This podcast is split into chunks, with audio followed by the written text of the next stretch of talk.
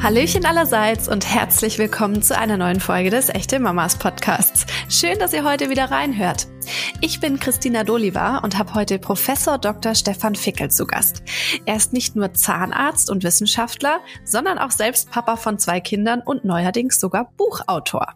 In dieser Episode beantwortet er all unsere Fragen rund um die Pflege der Milchzähne, was bei Zahnunfällen zu tun ist und warum der Schwitzkasten vielleicht nicht die ideale Methode ist, um seine Kinder zum Zähneputzen zu bewegen. Hallo lieber Stefan, herzlich willkommen im Echte Mamas Podcast. Ich habe dich ja gerade schon angekündigt, aber erzähl doch bitte nochmal für die Community, wer du bist und was du so machst. Ja, liebe Christina, ganz herzlichen Dank für die Einladung. Also es freut mich wirklich sehr, bei euch zu sein. Nochmal ein großes Lob für eure Community. Ich finde es ganz toll. Also wenn ich sowas früher gehabt hätte, ich glaube, einige Probleme wären sehr viel leichter gewesen.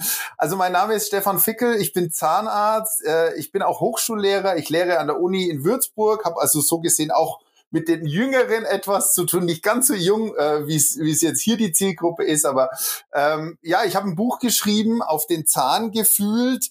Und ja, da gibt's eben ein großes Kapitel, wo es so bisschen um die Sorgen, die kleinen Sorgen, die großen Sorgen, um Milchzähne oder vielleicht auch um die Kinderzähne geht. Und ich glaube, das wird so ein bisschen unser Thema heute sein, oder? Absolut. Da haben wir einige Fragen vorbereitet. Das interessiert unsere Community natürlich auch brennend, äh, weil sich da, glaube ich, Eltern auch ganz, ganz viele Gedanken drüber machen und, wie ich bei dir auch schon rausgehört habe, vieles auch gar nicht so wirklich bekannt ist, beziehungsweise bewusst, was man da falsch oder richtig oder überhaupt machen sollte. Von dem her bin ich ganz dankbar, dass du da heute Rede und Antwort stehst. Und äh, wenn wir schon bei dem Thema sind, starten wir doch direkt los. Es heißt ja immer, man beginnt mit der Zahnpflege bei bei den Kindern beziehungsweise Babys ab dem ersten Zahn, wenn der kommt. Wie soll denn die Zahnpflege in diesem Alter aussehen? Was ist denn da nötig? Also ich glaube, es sind zwei Dinge wichtig. Äh, das erste hast du schon gesagt, ist natürlich die Pflege der Zähne prinzipiell, wenn sie da sind. Und äh, ein Zahn ist prinzipiell ein Zahn. Der unterscheidet sich jetzt nicht im Milchzahn von dem Erwachsenenzahn, ja, von dem Seniorenzahn. Ein Zahn, der in der Mundhöhle ist, muss geputzt werden. Punkt aus. Und damit hast du absolut recht. Fängt es eigentlich an mit dem sechsten, achten Lebensmonat, wenn die Zähne unten im Unterkiefer durchgebrochen sind. Das ist der erste Hintergrund. Zähne müssen geputzt werden, um Bakterien, ja, um Plaque oder ähnliches da äh, abzuwischen. Der zweite Punkt, der ganz wichtig ist, natürlich ist es mit dem sechsten, achten Lebensmonat ist es natürlich schwierig zu putzen, können wir uns alle vorstellen. Ich weiß es selber noch, ja, wo ich bei meinen zwei Kleinen da, ja, äh, versucht habe, da Zähne zu putzen, zwei Minuten, habe ich gedacht, muss jetzt diese kleinen zwei Zähne da schrubben ja, vergiss es. Also da geht's eher drum, auch ein Ritual ein bisschen für die Kinder zu bilden. Das heißt also Zähne putzen abends gehört dazu. Ich würde in der Zeit gar nicht unbedingt morgens putzen. Also ich weiß, die Empfehlungen sagen immer zweimal täglich, aber da würde ich sagen, äh, einmal äh, am Abend reicht es. Ich würde sogar mal am Anfang vielleicht gar nicht mit einer Zahnbürste anfangen, vielleicht die ersten zwei Monate, sondern äh, wirklich entweder nur mit dem Finger, mit einem kleinen Wattestäbchen und ähnliches, um einfach dieses Ritual bei den Kindern äh, ja so ein bisschen zu implementieren. Äh, mhm. Äh, Zahnpasta, ich glaube, da kommen wir dann äh, später nochmal drauf, ja oder nein. Mich wird dabei auch interessieren, man sagt ja immer, äh, die Muttermilch ist antibakteriell. Ist es tatsächlich so, dass es einen Unterschied gibt bei äh, der Zahnpflege oder würdest du sagen, da gibt es einen Unterschied, wenn Kinder gestillt werden versus wenn Kinder die Flasche bekommen? Macht es einen Unterschied? Also interessanterweise, es haben ja viele Mütter Angst, irgendwie vielleicht auch vor der Muttermilch, gerade so, wenn die Zähne da sind. Ne? Man hört dann immer Milchzucker und so ähnliches, fließt ständig äh, um die Zähne herum ähm, ist völlig unberechtigt. Also wir wissen sogar, es gibt sehr schöne Studien, dass Kinder, die gestillt werden, äh, deutlich weniger Zahnkaries dann auch haben im, im weiteren Leben und auch um die Milchzähne. Es hat wahrscheinlich was damit zu tun, diese protektiven Effekte der Muttermilch. Und man muss ganz ehrlich sagen, natürlich ist in der Muttermilch Laktose drin, Milchzucker.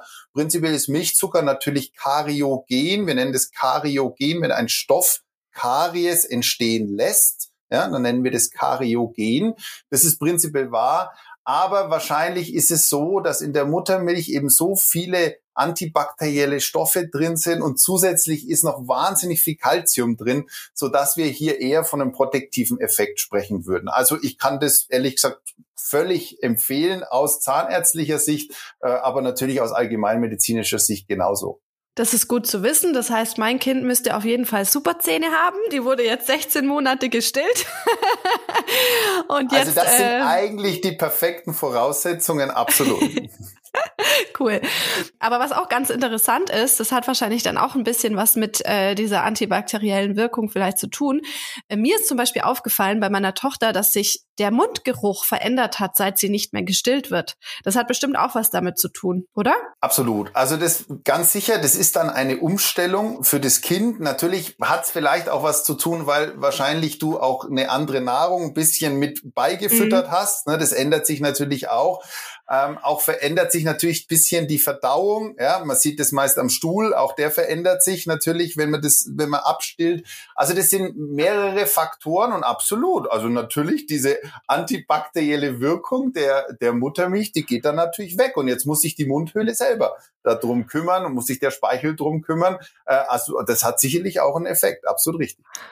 Ich finde es auch super spannend. Du hattest ja jetzt gesagt, am Anfang kann man auch äh, sogar mit dem Wattestäbchen darüber gehen. Also ich hatte jetzt von Anfang an so, ein, so einen kleinen Fingerhut, äh, der mhm. auf beiden Seiten, also auf einer Seite mit so einem ganz weichen Bürstchen und auf der anderen Seite mit so Rillen. Ähm, damit kommen wir auch soweit ganz gut zurecht äh, bisher. Nur ja, habe ich mir jetzt die Frage gestellt, sie wird jetzt bald eineinhalb Jahre, wann denn der ideale Zeitpunkt ist, dass man die Zahnpflege intensiviert. Also dass man sagt, man steigt vielleicht wirklich auf eine richtige Zahnbürste um. Was würdest du denn sagen? Ab wann sollte man das machen? Also ich kann dir wieder nur aus meinem Leben erzählen. Ich habe natürlich mit sechs Monaten sofort mit der Zahnbürste begonnen und bin dann eigentlich nach zwei Wochen kläglichst gescheitert äh, bei meinen Kindern und bin dann auch auf dieses Silikonhütchen übergegangen. Ja, das ist natürlich, wenn du dann der Experte bist, dann wirst du alles perfekt machen und wirst aber natürlich von der Realität eingeholt. Also ich denke, du könntest ähm, beginnen, ich denke so ab einem Jahr könnte man beginnen mit einer Kinderzahnbürste, mit einer weichen Zahnbürste, einfach vorsichtig beginnen, die Zähne zu putzen. Ähm, wir kommen vielleicht später nochmal drauf. Es hat sich sowieso ein bisschen die, die, der Gedankengang geändert und das ist vielleicht eine ganz wichtige Information für die Community. Ja, früher haben wir immer gedacht, man müssen alles wegputzen von den Zähnen und das war natürlich schon ganz schön belastend für manche Kinder. Also ich zum Beispiel habe unsere dann so im Schwitzkasten genommen und also drüber gebürstet.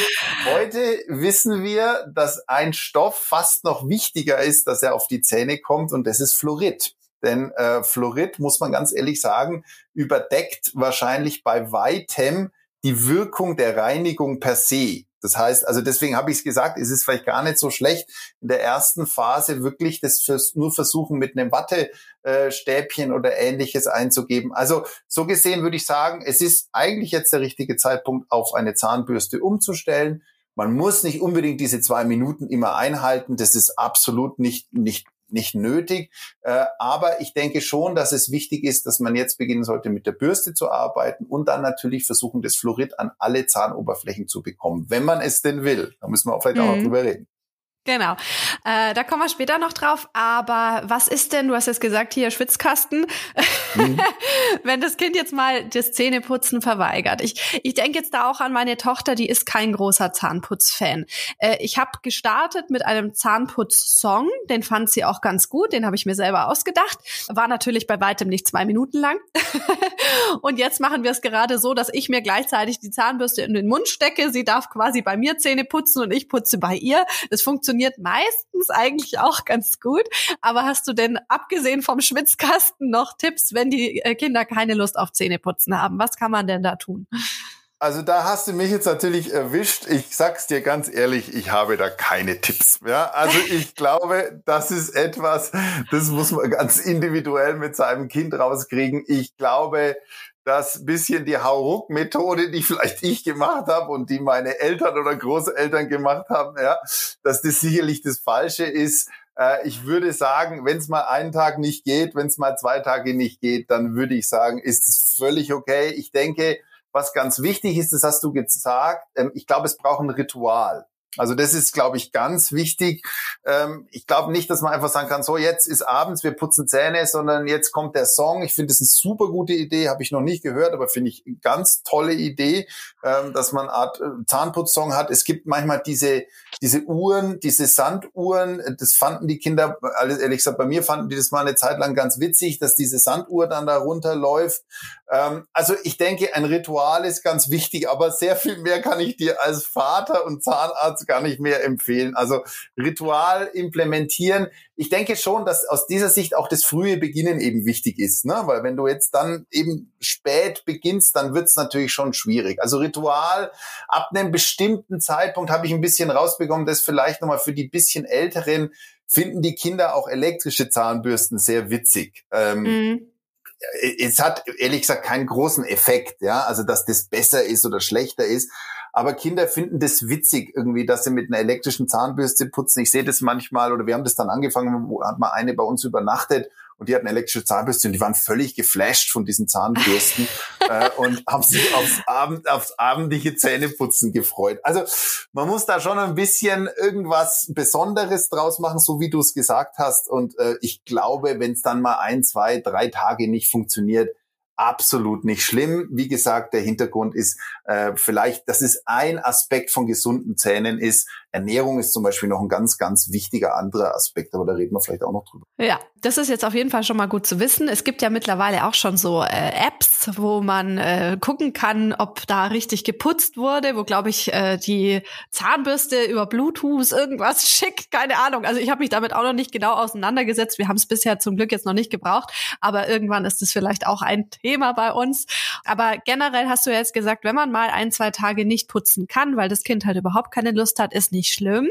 Was gibt's denn allgemein bei Milchzähnen so zu beachten? Also man muss ein, ein, eins im Hinterkopf haben. Lange Zeit hieß es immer so ein bisschen, der Milchzahn, mein Gott, äh, fliegt ja eh bald raus, oder? Äh, was soll man jetzt so, so einen Aufwand machen?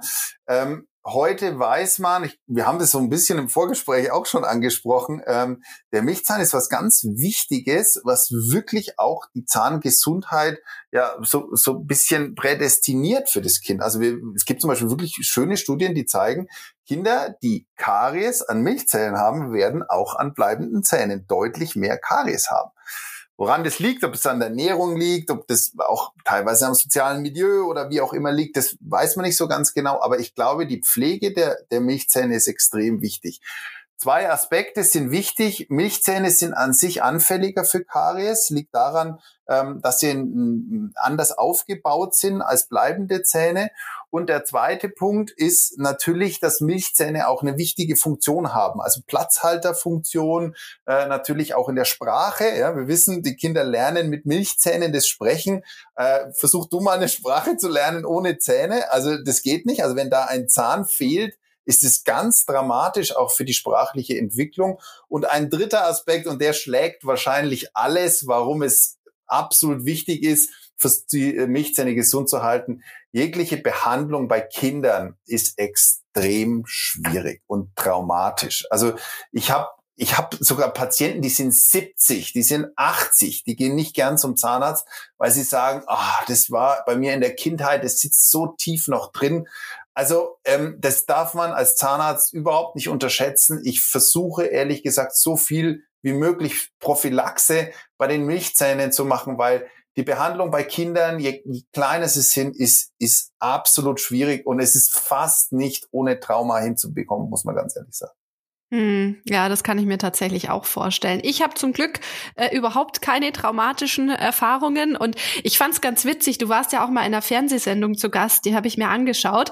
Ähm, da hatte, glaube ich, irgendjemand gesagt, dass die meisten in der Runde nicht gerne zum Zahnarzt gehen. Und ich bin zum Beispiel eine Person, ich gehe total gerne zum Zahnarzt.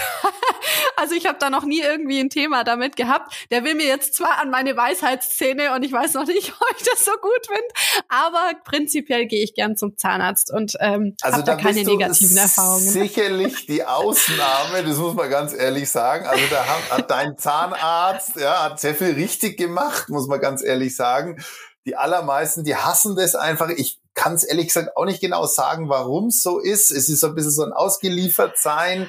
Ich denke, unsere Vorväter, die haben da auch ziemlich zugelangt, ja, muss man schon ganz ehrlich sagen. Also da wurden auch keine Gefangenen gemacht und es weil es gibt so lustige Geschichten, wie Patienten irgendwie versuchen, diesen Zahnarzttermin zu vermeiden. Also ich hatte mal einen Patienten, ich meine, ich bin im zweiten Stock mit meiner Praxis, der hat wirklich im Ernst, der hätte die Praxis nicht gefunden. Also wie gesagt, es gibt alles an Ausreden. Umso wichtiger ist es eben, das vielleicht schon bei den Kindern zu implementieren, dass das dazugehört und dass das eigentlich was Positives ist. Also ich habe es wirklich mit was Positivem verbunden. Es gab auch immer ein kleines Geschenk, soweit ich mich erinnern kann. Irgendwie so eine kleine, so eine Plastikfigur, keine Ahnung. Und ich hatte halt den großen Vorteil, ich habe äh, ziemlich gute Zähne ähm, und ich habe halt auch immer sehr viel Lob bekommen. und Lob funktioniert bei mir einfach total gut. Deswegen bin ich da immer gerne hingegangen, habe mir mein Lob und mein Geschenk abgeholt und bin dann wieder heim mit der Mama. Das war total super. Ähm, jetzt haben wir ja schon drüber gesprochen, äh, Zahnarzt und Kind Kinder, ab wann sollte man denn mit dem Kind das erste Mal zum Zahnarzt? Dass es sich vielleicht auch ein bisschen so dran gewöhnt und auch weiß, dass es was Normales ist und nicht gefährlich oder so. Naja, also wenn du in die Empfehlungen schaust, ähm, die von unseren Gesellschaften herausgegeben werden, dann heißt es da ab dem ersten Zahn müssen die Kinder zweimal im Jahr zum Zahnarzt. Also da muss ich jetzt dann ehrlich sagen, also das ist sicherlich ein bisschen übertrieben. Ich finde folgenden Ansatz eigentlich sehr gut. Ähm, ich würde ehrlich gesagt das allererste Mal, würde ich mal sagen, mein Gott, so irgendwann im ersten Lebensjahr, ja, wenn man das Gefühl hat, der Zahndurchbruch ist regelmäßig, es, es passt alles, ähm, dann würde ich ehrlich gesagt das Kind einmal mitnehmen, zu, zu, zum Beispiel zu deinem eigenen Termin ohne überhaupt mhm. dann Termin für das Kind zu haben. Das kann man wahrscheinlich sehr gut mit der, mit der Rezeption kurz besprechen. Ich nehme mein Kind nur mit, ja, äh, das bleibt entweder im Wartezimmer oder vielleicht traut sich sogar mit in das Behandlungszimmer, schaut dazu. Ähm, also das, damit habe ich die allerbesten Erfahrungen, dass der erste Termin, da passiert gar nichts, sondern da ist die einfach dabei ja, da weiß die, okay, da wird die Mami behandelt, ja, äh, du, die darf vielleicht auch mal einen Sauger oder was auch immer halten. Also das wäre meine Empfehlung im ersten Jahr, dass man zu einem regulären Termin, also bitte nicht zu deinen Weisheitszähnen dann mitnehmen. das wäre nicht so gut. Ja, genau, sondern zu einem regulären Termin, ja, wo nur eine Kontrolle oder eine Zahnreinigung gemacht wird, würde ich das Kind einfach spielerisch mitnehmen und sagen, komm, wir gehen jetzt zum Zahnarzt, ja, und vielleicht kriegt es dann auch ein kleines Geschenkchen danach. Und dann würde ich sagen, im zweiten Jahr macht sicher mal Sinn, einfach eine, eine kleine Kontrolle zu machen. Wir kombinieren das dann meist, kleinen Kontrolltermin mit der Mami zusammen, meist auf dem Schoß von der Mami, ja, da muss man als Zahnarzt halt ein bisschen Witze machen, ja, ich puste den dann immer in die Nase, mal ins Ohr und sag, ach nee, ich bin ja eigentlich Zahnarzt, ja, und dann hat man die eigentlich sehr schnell mit sowas. Und dann habe ich eigentlich das Gefühl, dass das ganz gut klappt, ja, wenn man, wenn man praktisch dieses erste Jahr einfach so mitlaufen, zweites Jahr einmal kurze Kontrolle und dann läuft es eigentlich ganz gut äh, ab. Und das fände ich eigentlich eine ganz gute Aufstellung. Dieses klare, zweimal im Jahr musste jetzt zum Zahnarzt Okay, das ist schon mal gut zu wissen. Wir hatten jetzt tatsächlich den Fall, dass unsere Kleine äh, auf die Zähne gestürzt ist, wo ich dann schon Angst hatte, oh Gott, was passiert jetzt? Weil die Mama ist auch so ein Spezialist. Ich habe mir auch bei einem Sturz im Urlaub die Schneidezähne abgebrochen. Die sind jetzt überkront, aber der Rest der Zähne ist intakt. Das ist gut. Aber das war natürlich ein Schockmoment, als sie dann plötzlich auch aus dem Mund geblutet hat, weil sie halt auch auf die Lippe gefallen ist. Da war ich dann auch erst panisch und habe sofort bei unserem Zahnarzt angerufen, gefragt, soll ich denn jetzt vorbeikommen? Was machen wir denn jetzt? Was passiert mit den Zähnen? Und es ist ja wohl so, dass wenn sich tatsächlich irgendwie was äußert, wenn, glaube ich, viel äh, Blut fließt, beziehungsweise wenn man auch den Eindruck hat, die Zähne sind verschoben, äh, was ja wohl ab und zu mal passieren kann, wenn die Kleinen stürzen.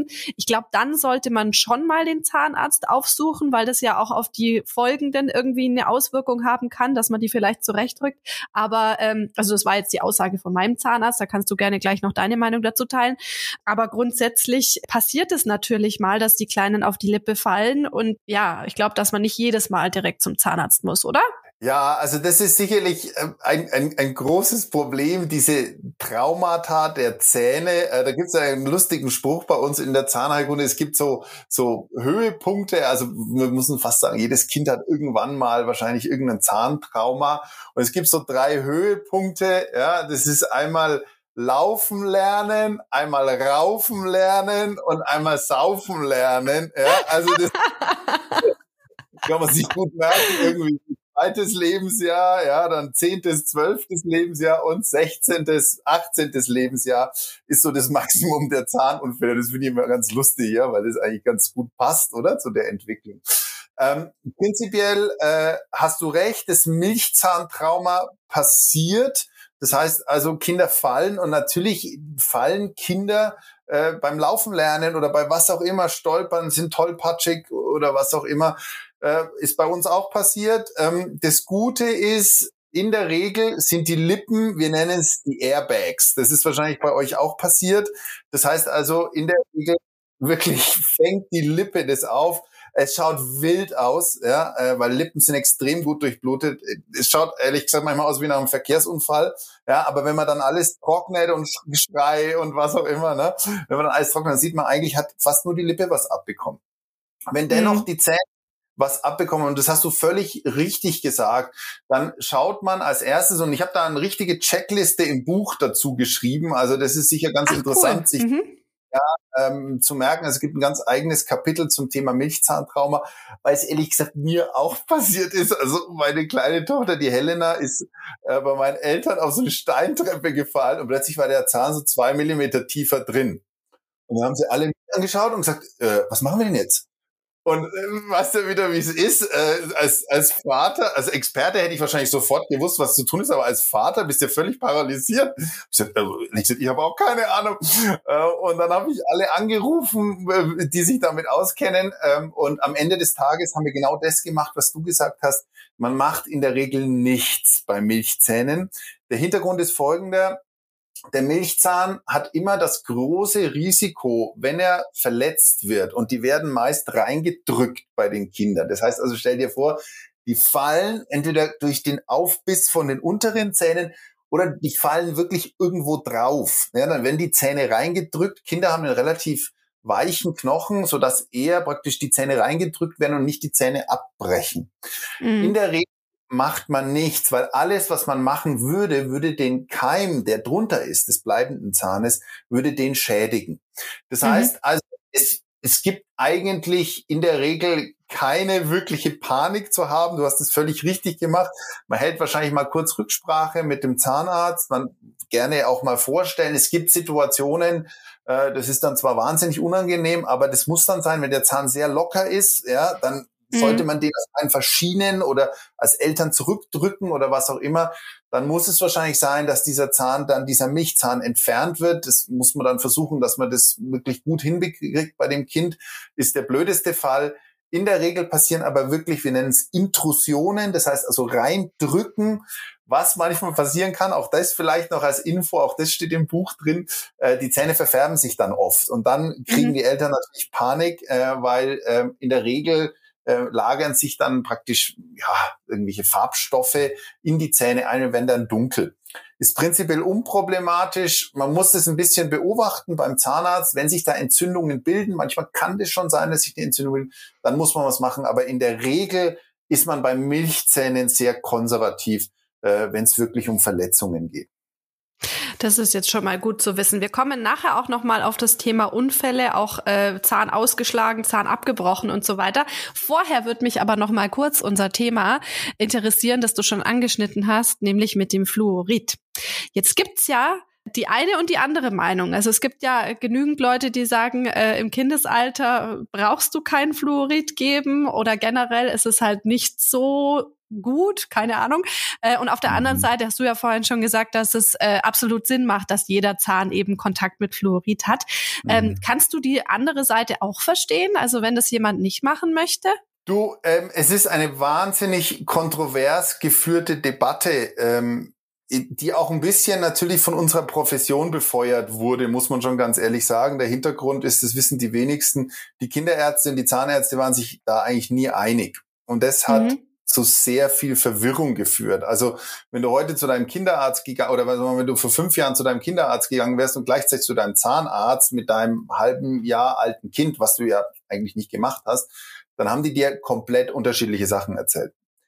Und das hat natürlich auch dafür gesorgt, dass da extrem viel Verwirrung entstanden ist. Das hat sich verändert. Wir haben mittlerweile äh, gemeinschaftliche Stellungnahmen Und die Situation ist ganz klar. Fluorid ist eine der wichtigsten Faktoren, um Karies zu vermeiden. Äh, ich gehe manchmal sogar so weit, ich habe da ein bisschen äh, Prügel schon bekommen von meiner, äh, von meinen Kollegen, äh, aber ich gehe manchmal sogar schon so weit, dass man sagen muss, eigentlich ist es viel, viel wichtiger, das Fluorid auf die Zahnoberfläche zu bekommen, als zu putzen. Ja, also das mhm. wissen wir mittlerweile. Also ich habe dir, glaube ich, das Beispiel gesagt, dass die Kinder vor 40 Jahren ja, um wirklich den Faktor 10, den Faktor 10 mehr Karies hatten und genau das fällt mit Fluorid zusammen. Die Angst kommt aus diesem, diesem Punkt, also dass sich natürlich auch viele Pädiater und, und Zahnärzte widersprochen haben. Die Angst kommt natürlich auch ein bisschen aus dieser Geschichte, Fluorid ist nicht gleich Fluor. Fluor ist ein giftiges Gas, absolut richtig. Ja, Fluorid ist ein Salz. Das ist so ähnlich wie ähm, Chlor. Also Chlorgas ist hochgiftig, ja, aber ich gehe davon aus, dass du ein Salz von Chlor, nämlich Natriumchlorid, hast du wahrscheinlich heute früh schon gegessen, nämlich als Speisesalz. Ja, und so gesehen ist diese Debatte immer so ein bisschen ja, ähm, tendenziös, denn äh, man muss natürlich unterscheiden, Fluor versus Fluorid. Also, ich verstehe beide Seiten. Ich kann als Wissenschaftler und Vater, kann ich nur sagen, ähm, wenn man auf Fluorid heute verzichtet bei seinen Kindern, dann muss man damit rechnen, dass diese Kinder mehr Karies haben. Punkt aus. Ähm, an den Milchzähnen und wahrscheinlich auch an den bleibenden Zähnen. Und man muss ganz ehrlich sagen, wir haben keine wirklich gute Alternative zu Fluorid, ja, die es gibt, um Karies zu vermeiden. Also so gesehen, ich, ich verstehe die Diskussion. Ich finde auch, vielleicht reden wir noch kurz bisschen über die Konzentrationen oder was auch immer oder was ich empfehlen würde. Ähm, ich verstehe natürlich, dass es, dass es, dass man immer das Gefühl hat, man, man, man gibt was Giftiges einem Kind. Aber es ist nicht der Fall, wenn man ein paar Dinge berücksichtigt, über die wir vielleicht noch sprechen sollten, ist es völlig unproblematisch und ist der Effekt sehr viel höher als das Risiko. Und so ist nun mal die Medizin. Ja, wir, wir haben immer äh, Effekt versus Risiko müssen wir in, äh, gegeneinander abwägen.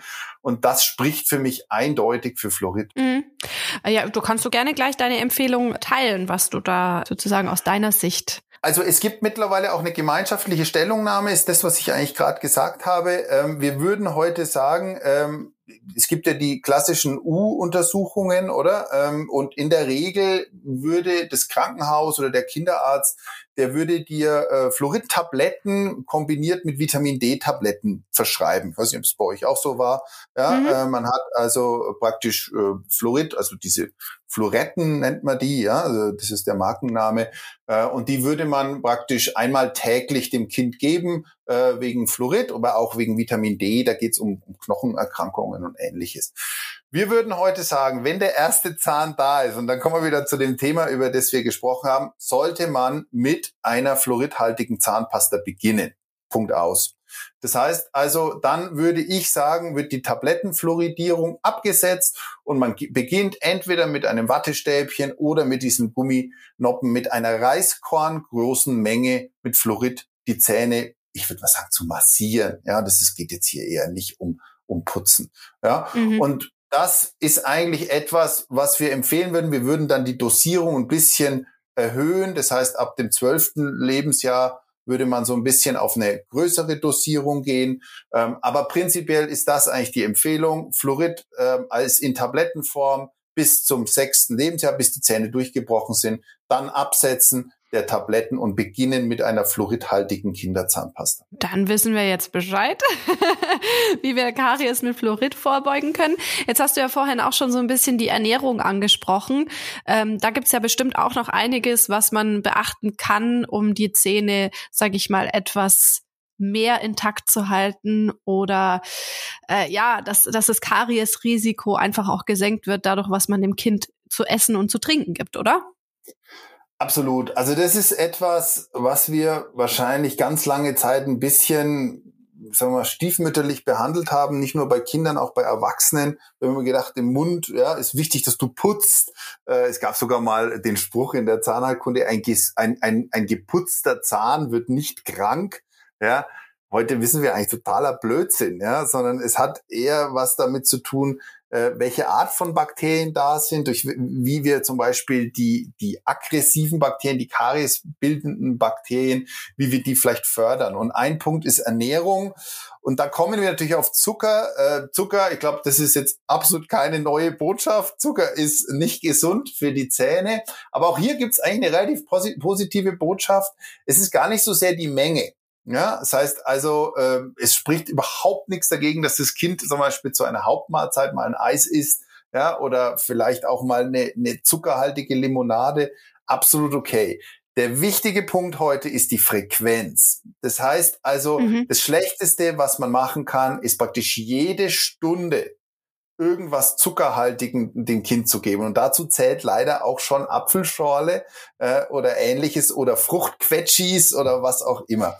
Das heißt also, für mich wäre der erste wichtige Punkt, wenn wir über Ernährung sprechen, ist überhaupt gar kein Zuckerverbot. Das war in meiner Generation so, da hieß es Zucker auf keinen Fall. Ähm, das würde ich auf, würde ich nicht so sehen, sondern absolut zu den Hauptmahlzeiten, ja, morgens, mittags, abends ist es absolut erlaubt, eine Apfelschorle zu trinken. Ist es wegen mir auch erlaubt, mal einen Fanta zu trinken. Ich würde da überhaupt nicht dogmatisch sein. Ähm, und ähm, aber es ist wichtig, dass die Zwischenmahlzeiten zuckerfrei sind. Ja, ähm, mhm. und ähm, das gilt natürlich umso mehr für die Getränke. Ich denke, wir könnten zum Beispiel das Allermeiste an den Getränken einsparen. Also mhm. ähm, ich, ich sehe das ja oft, wenn man in der Stadt unterwegs ist, ja, wie viele Kinder irgendeinen Saft oder was auch immer da in sich hinein äh, trinken. Also das wäre für mich eine Empfehlung, und wenn man das früh anfängt, das heißt, es gibt gesüßte Getränke, gibt's nur zu den Hauptmahlzeiten und dazwischen gibt's Wasser oder wegen mir ähm, erkalteten Tee, ja, ungesüßten Tee. Ich glaube, das wäre schon mal ein, eine wahnsinnige Verbesserung für die Mundgesundheit von Kindern. Das ist auf jeden Fall total gut zu wissen. Wir haben das Thema jetzt noch gar nicht, weil unsere Kleine trinkt nur Wasser. Die mag auch gar nichts anderes. Super. Von dem her perfekt. ist das total super. Mensch, du machst ja alles perfekt. Das ist ja Wahnsinn. nee, nee, nee, nee, nee. um Gottes Willen. Wir sind hier bei den echten Mamas, nicht bei den perfekten Mamas. Ach so, okay. Aber es klingt danach. nee, aber um, um auf das zurückzukommen, was ich jetzt zum Beispiel nicht perfekt mache. Also meine Kleine, die nascht halt total gern am Nachmittag eine Banane. Das heißt, das wäre jetzt aus deiner Sicht wahrscheinlich nicht der ideale normale Snack, sondern da sollte dann eher äh, was anderes gegessen werden, oder? Also ich finde jetzt, Banane ist jetzt vielleicht noch vertretbar. Prinzipiell ist es natürlich Zucker, ja. Es ist natürlich Fruchtzucker, ist auch noch klebrig. Also es ist ein kariogenes Lebensmittel, ganz klar. Es ist mhm. sicherlich mhm. besser als der Lolly, ja, oder als das Eis. Da brauchen wir überhaupt nicht drüber reden. Ähm, ich könnte mir vorstellen, wenn du vielleicht das implementierst, dass davor und danach sehr viel getrunken wird oder dass man zum Beispiel sagst, du gibst eine Banane und gibst gleichzeitig noch was, wo, wo, wo sie ein bisschen kauen muss, weil man weiß, durchs Kauen wird der Speichel angeregt. Also eine Banane wird ja in der Regel nur zerdrückt und dann runtergeschluckt. Ja. ja. Ähm, wichtig wäre vielleicht da noch irgendwas zu geben, ja, vielleicht noch einen kleinen, ich, ich kann es jetzt auch nicht genau sagen, aber irgendwas, wo, wo noch ein bisschen mehr oder so so Richtig, eine Reiswaffel wäre zum Beispiel gut, wo noch mehr Kauleistung dabei ist. Das mhm. heißt also, das wäre nochmal auch ein Punkt, wenn man was Süßes macht und man ist gerade unterwegs, man hat vielleicht nicht die Chance, ähm, jetzt irgendwie Zähne zu putzen oder was auch immer. Speichel anregen ist ganz wichtig. Also und mhm. Speichel mhm. regt man in der Regel durch Kautätigkeit an. Das heißt also etwas geben, womit das Kind ein bisschen Mühe hat, ja, das äh, zu zerdrücken, zu zerkauen. Ähm, das wäre perfekt und dann kann man, glaube ich, auch mit der Banane ganz gut leben. Okay, das ist auf jeden Fall schon mal gut zu wissen. Da bin ich ein bisschen beruhigt. Dann machen wir das also künftig du, ganz ehrlich, das klingt ja so, als ob ich da so äh, knallhart, ja, und wie im Knast. Bei mir gibt's Haupt, äh, ja, Hauptmahlzeiten und dazwischen trinkt ihr Wasser. Ich meine, natürlich, äh, ehrlich gesagt, ich, ich war natürlich auch nicht viel besser, ja. Und dann äh, gab es da mal ein Eis und da mal äh, was zu naschen. Ähm, ich glaube, das, das, ich, ich hoffe, man versteht mich nicht so doktrinär, ja. Also ich, ich glaube schon, dass wir auch noch unseren Kindern ein, ein schönes Leben und eine schöne Kindheit bieten sollten. Und dazu gehört auch mal was zu naschen. Ja, ist völlig okay. Äh, ich glaube nur, wenn man wirklich ähm, versucht, dass das Ausnahmen sind, ja, würde man wirklich was Gutes tun. Oder man versucht wirklich diesen Trick zu sagen, okay, wenn es denn was zu naschen gibt, dann wird sofort Wasser nachgetrunken, dann wird sofort vielleicht mit, mit irgendwas, Reiswaffel fand ich ein super Beispiel, ja, Speichel anregen und dann sollte das eigentlich kein Problem. Mm, ja, das mit dem Trinken machen wir zum Glück auch schon so. Also da äh, verlangt sie auch schon selber danach, wenn sie gegessen ja. hat, will sie sofort was danach trinken. Ähm, aber was man, also man muss sich ja dessen auch bewusst sein. Ich bin jetzt total froh, unsere Kleine findet jetzt zum Beispiel auch so normale Schokolade, das habe ich ihr jetzt auch das ein oder andere Mal schon angeboten, findet sie zum Beispiel überhaupt nicht so äh, spannend, beziehungsweise giert nicht danach, äh, wie jetzt zum Beispiel so alternative äh, Süßungsmittel, also sei es jetzt mit, mit Datteln gesüßt oder mit, mit Kokosblütenzucker Super. oder so. Äh, da bin ich zum Beispiel jetzt schon mal ganz froh. Es kann sich natürlich immer Super. noch ändern, ne? Aber ähm, man also das, muss sich ja das. Das klingt ja alles perfekt bei dir. War das mit Schnuller auch so einfach bei dir? Sie hat gar keinen Schnuller, genau. Ja, Wahnsinn, das gibt's ja gar nicht. Vielleicht sollte ich ja. das Interview mit dir führen. Nein, um Gottes Willen. Nein, also ich glaube, ein paar Sachen machen wir schon richtig, aber wir machen bestimmt noch genügend falsch. Ähm, aber grundsätzlich ist es ja so, äh, man muss sich ja dessen bewusst sein, wenn man ähm, eben äh, die Zahnpflege nicht so ernst nimmt beim Kind äh, und auch die auf die Ernährung jetzt zum Beispiel nicht achtet, dann äh, kann das ja auch wirklich Konsequenzen haben, so eine mhm. mangelhafte Zahnpflege. Kannst du uns mal sagen, was denn so die Konsequenzen sind? Also die Konsequenzen sind zweischneidig. Ähm, die erste Konsequenz ist Milchzahnkaries, die in der Regel sehr schnell vorangeht. Die Milchzähne sind anders aufgebaut, das heißt also, die sind etwas weicher. Ja, das heißt also, der Zahnnerv ist etwas näher dran. Das heißt, viele Zahnkaries, die im Milchzahn entstehen, gehen relativ schnell in die Tiefe und sind damit extrem schwer behandelbar. Und da kommen wir wieder auf das zurück, äh, was wir besprochen haben ähm, das ist in der Regel, also wenn wirklich Kinder viel Zahnkaries haben, ist es in der Regel ohne eine generelle Betäubung, also entweder eine Sedierung oder vielleicht sogar echt eine Vollnarkose, ist es eigentlich nicht zu behandeln. Und das ist natürlich schon ein Wort, finde ich. Ein Kind ähm, mhm. wegen einer, wegen Karies in eine Vollnarkose zu legen, da muss ich schon ganz ehrlich sagen, also da dreht es mir schon manchmal ein bisschen den Magen herum. Also das wären ähm, die ersten Konsequenzen. Die zweiten Konsequenzen sind ganz klar, dass natürlich ein, ein, ein früher Milchzahnverlust, ja, das geht dann manchmal gar nicht anders. Ja, man kann ja keine Zahnkrone oder was auch immer auf den Milchzahn machen. Das kann man, ja, aber ist alles mit extremem Aufwand verbunden. Sorgt immer auch dafür, dass es hinsichtlich der Sprache, hinsichtlich des Schluckmusters, aber auch hinsichtlich des Durchbruchs der bleibenden Zähne Veränderungen gibt. Also mhm. so gesehen muss man ganz stark aufpassen auf die die Milchzähne.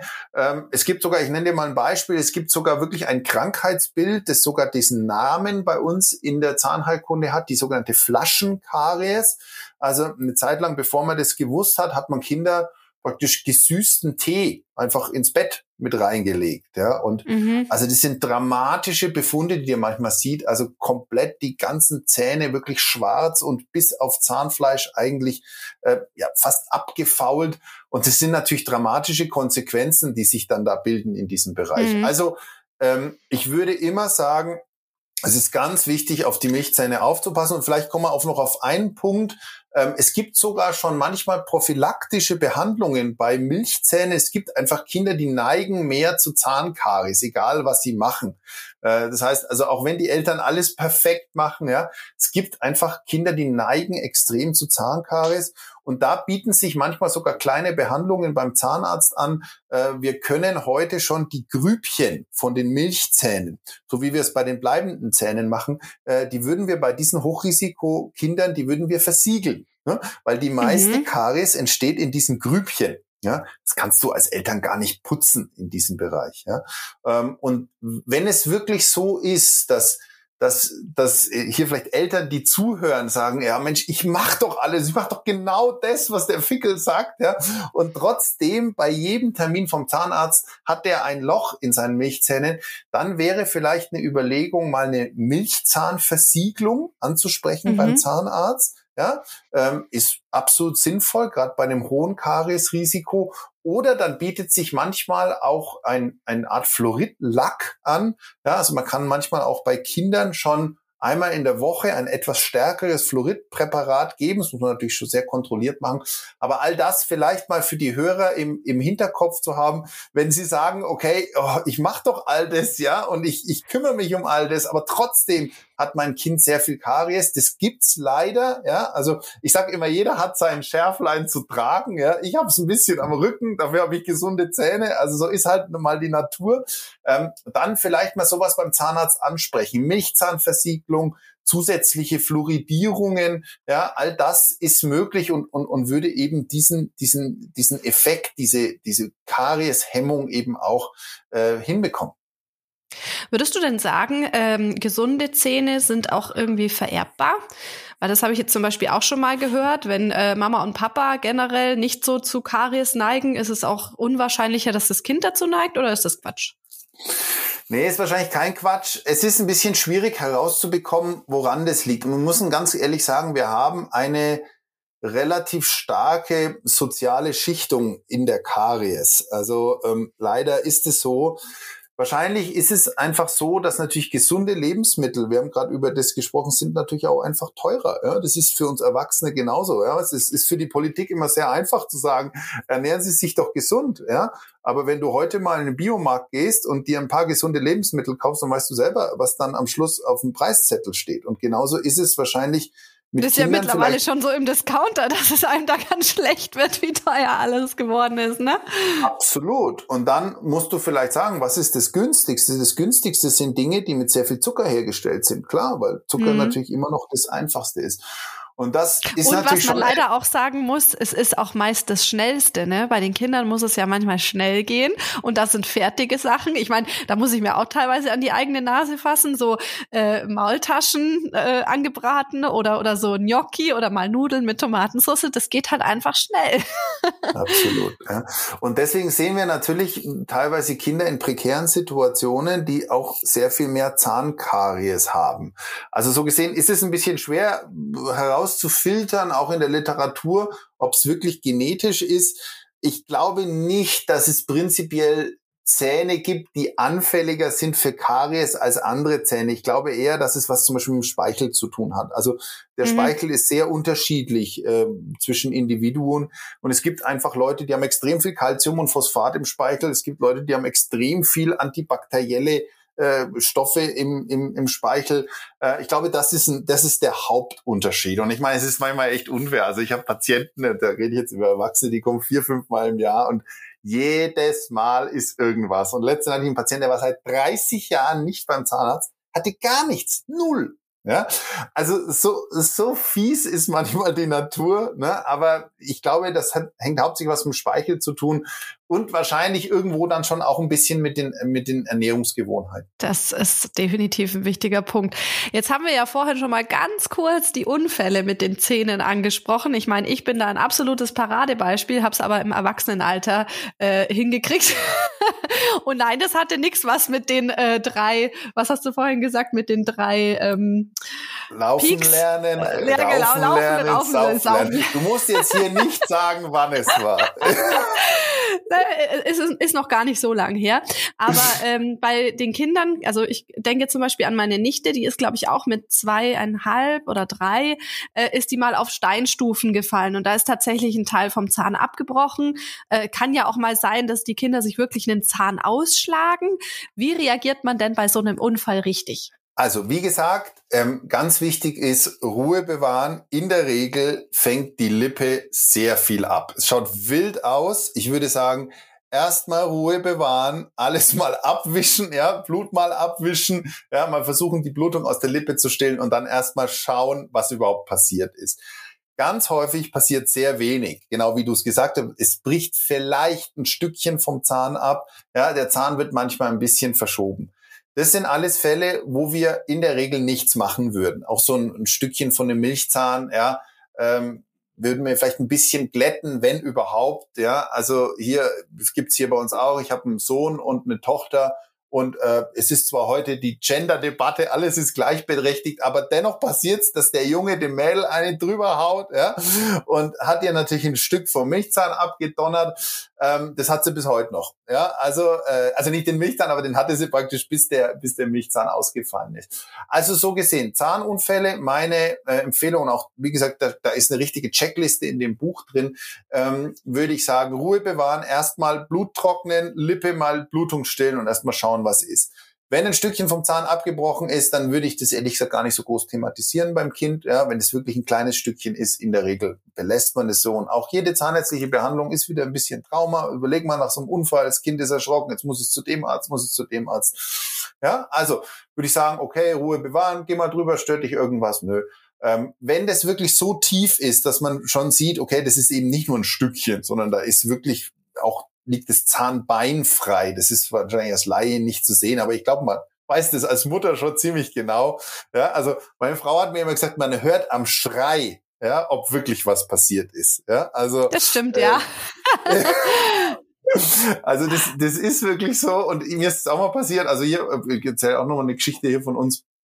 Ähm, der Justus, also mein Sohn, hat äh, der Helena, die haben mal versucht, Golf zu spielen und so, und der holt aus und haut der den Golfschläger auf die Nase. Komplizierter Nasenbeinbruch, ja, Wahnsinn, sechs Jahre alt. Ähm, und der Schrei ist anders muss man ganz ehrlich sagen. Und ja, du funktionierst dann sofort als Eltern, oder? Wir haben die zusammengepackt, Notaufnahme, ich habe dann den befreundeten Kieferchirurg angerufen und so. Alles gut geklappt, aber der Schrei ist anders. Und wenn wir jetzt noch von den äh, größeren Kindern sprechen, da passieren ja auch mal die ein oder anderen Unfälle. Und ich habe zum Beispiel schon mal von einer Zahnrettungsbox gehört. Sowas gab es ja zu ja. meiner Zeit, glaube ich, noch nicht. Aber ja. äh, sowas ist doch bestimmt sinnvoll zu Hause zu haben, oder? Ja, das Problem ist halt, liebe Christina, ich sag dir das halt, äh, das passiert halt in der Regel dann, wenn du diese Zahnrettungsbox nicht dabei hast. Also das äh, habe ich mir fast gedacht. Ja, also das war mal so wie bei mir im tolle, Urlaub. Genau, also das war mal eine ganz tolle Idee bei uns und äh, wir haben dann gesagt, jeder sollte so eine Zahnrettungsbox dabei haben. Aber in der Regel, wenn ich das sehe, ähm, passiert es, ja, sagen wir mal, in nicht kontrollierten Bedingungen. Also wo, wo passiert es? Ja, mein Gott, vielleicht passiert es wirklich mal zu Hause, aber in der Regel passiert es am Spielplatz oder es passiert im Urlaub oder, oder wo auch immer. Ähm, äh, da ist es natürlich so, ähm, Milchzähne haben wir besprochen, wird in der Regel nichts gemacht. Bleibende Zähne muss man schon einige Dinge berücksichtigen. Das Wichtigste ist, und das ich meine, das ist jetzt sehr locker oder sehr einfach für uns hier in unseren warmen Zimmern Empfehlungen auszusprechen für einen Zahnunfall. Ja, da ist man ja als Eltern völlig durch den Wind. Ähm, das Wichtigste ist, dass man alle Teile mitnimmt vom Zahn, die man findet. Ja, man glaubt es nicht. Man kann praktisch jeden Zahn, jeden bleibenden Zahn kann man heute wieder zurücksetzen. Ja, dieser Zahn wächst auch wieder an. Man kann jedes Stückchen heute wieder befestigen, ist immer besser als irgendein Ersatz mit Kunststoff oder ähnliches. Also das wäre meine erste Empfehlung. Wichtig wäre vielleicht noch für die, die jetzt sich das wirklich merken wollen, wenn wirklich dieser Zahn komplett draußen ist. Das ist ein absolutes Trauma, oder? Furchtbar, der Zahn liegt da vor dir, oder? Ähm, den auf keinen Fall an der Wurzel anfassen, ja, sondern immer nur praktisch an der Zahnkrone anfassen, weil praktisch an der Wurzel ist die, die gesunde Wurzelhaut ähm, und je gesünder die ist, je weniger die geschädigt die ist, umso besser ist die Prognose, dass dieser Zahn wieder einwächst. Das heißt also, meine Empfehlung wäre, diesen Zahn vorsichtig aufzunehmen, nicht sauber machen von Dreck, ja, das machen dann auch viele, die putzen den erstmal, ähm, Heute würden wir sagen, eine Zahnrettungsbox wäre natürlich toll, aber das weiß ich, also ich sage es ehrlich, ich habe auch keine dabei. Ähm, und ähm, die Empfehlung heute wäre, den ähm, feucht zu lagern. Das bedeutet also, einfachste Empfehlung wäre eine, eine Taschentuchhülle oder, oder wie nennt man es, eine Verpackung, ne? so, so eine Zewa oder ähm, so eine, so eine ähm, Taschentuchverpackung. Ja, dort einfach diesen Zahn reingeben und praktisch den Kleber wieder verkleben, sodass praktisch die Flüssigkeit, die Feuchtigkeit erhalten bleibt. Ja, also das wäre die beste Empfehlung. Früher haben wir gesagt, den, den Verunfallten den wieder in den Mund geben. Ja, also das ist, glaube ich, das größte Drama, weil dann verschluckt er den. Dann haben wir eine Zeit lang gesagt, also am besten wäre es in Milch lagern. Klar, du schleppst ja auch immer Haarmilch mit. Ja, ähm, also einfachste Empfehlung wäre vielleicht, das ist vielleicht die einzige Sache, die vielleicht man dann im Hinterkopf haben, nicht an der Wurzelhaut anfangen, also nicht an dem meist roten Gewebe anfassen, sondern an der Zahnkrone, in eine äh, leere Plastikhülle geben, Tempotaschentuchverpackung und zukleben, feucht halten diesen Zahn und ab an, an eine Uniklinik idealerweise. Das ist echt ein guter Tipp, weil so eine Tempopackung hat ja jede Mama meistens genau. dabei und genau. äh, die ist ja dann auch schnell zur Hand. Also dann ist es äh, gar nicht unbedingt die Zahnrettungsbox, die immer am Start sein muss. Du nochmal, natürlich wäre es, oh Gott, da gehe ich jetzt wieder Ärger mit meinen Kollegen, natürlich wäre die Zahnrettungsbox das Beste. Es ist halt, naja, wahrscheinlich nicht das Praktikabelste. Also mhm. wenn man die hat, ähm, ist okay, ähm, aber ich habe es ganz selten gesehen, dass die wirklich vorrätig ist. Und dass man dann auch noch dran denkt, ach, die Zahnrettungsbox, vielleicht denkt man an sowas dann am einfachsten, äh, ach ja, was hat der gesagt, äh, Zahn einfach äh, feucht halten. Ja, also ich glaube fast, dass man das schon am meisten getan hätte. Das kann man sich ja im Hinterkopf abspeichern. Ich glaube, ich ja. müsste auch erstmal die Anleitung dann durchlesen, wie das Richtig. jetzt alles so zusammen ja, ja, klar, klar. Und nochmal, du darfst ja nicht vergessen, ja, dass man da äh, ziemlich aufgewühlt ist. Also ich kann ja. dir das sagen. Äh, ja, und ich bin jetzt wirklich vom Fach. Ich habe viel Blut in meinem Leben gesehen. Ähm, mir ist kurz mal schwindlig geworden bei diesem Nasenbeinbruch, ja. Ähm, und äh, wir haben eigentlich echt da, da denkst du an vieles, ja, da denkst du an, oh Gott, was wird sein, wie wird dieses Kind ausschauen? Und da denkst du ja an, an so viele wilde Geschichten als Eltern, ja, äh, dass du natürlich vielleicht die Verpackung oder die, die, die, die Anleitung von der Zahnrettungsbox ist jetzt nicht das Erste, was du denkst. Absolut. Stefan, das waren jetzt echt ganz, ganz viele tolle und praktische Tipps. Vielen, vielen Dank dafür schon mal. Sehr Wir sind gerne. schon am Ende von unserer Folge angekommen. Hast du noch abschließende Worte, die du gerne an unsere Community richten möchtest? Also ich, ich, ich finde, dass ein Punkt ganz wichtig ist und deswegen finde ich so toll, was ihr macht und dass es euch gibt. Äh, ich glaube, Information ist das Allerwichtigste und, und wenn ich einen wichtigen eine wichtige Sache vielleicht loswerden kann, dann, dann ist es die Pflege der Milchzähne. Und ähm, die Geschichte so nach dem Motto, naja, komm, was soll man so viel Aufwand äh, reinstecken, die sind ja eh bald weg, ist eigentlich die größte Trugschluss, den man wirklich machen kann. Denn wir wissen, wenn die Milchzähne gut sind, sind in der Regel auch die bleibenden Zähne gut. Und umso mehr würde ich sagen, ist das ein Appell äh, an diese vielen kleinen Tipps und Tricks, äh, dass man vielleicht die berücksichtigt. Wie gesagt, es gibt ein großes Kapitel zur Milchzähne in meinem Buch. Ähm, und ich glaube, wenn man ein Kind gesunde Milchzähne äh, bietet, glaube ich, dann hat man schon viel getan für die Gesundheit äh, der Zähne auch im Erwachsenenalter. Das schreiben wir uns alle hinter die Ohren. Vielen, vielen Dank dafür.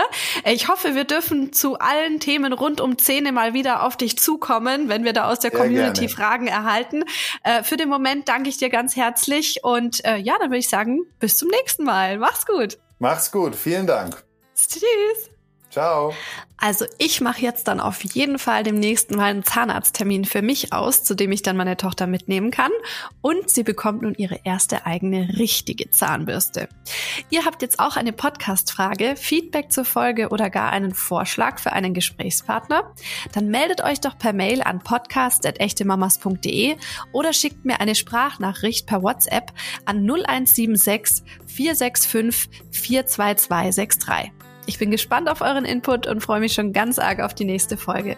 In der Zwischenzeit wünsche ich euch eine schöne Woche und verabschiede mich bis zum nächsten Mal. Tschüss!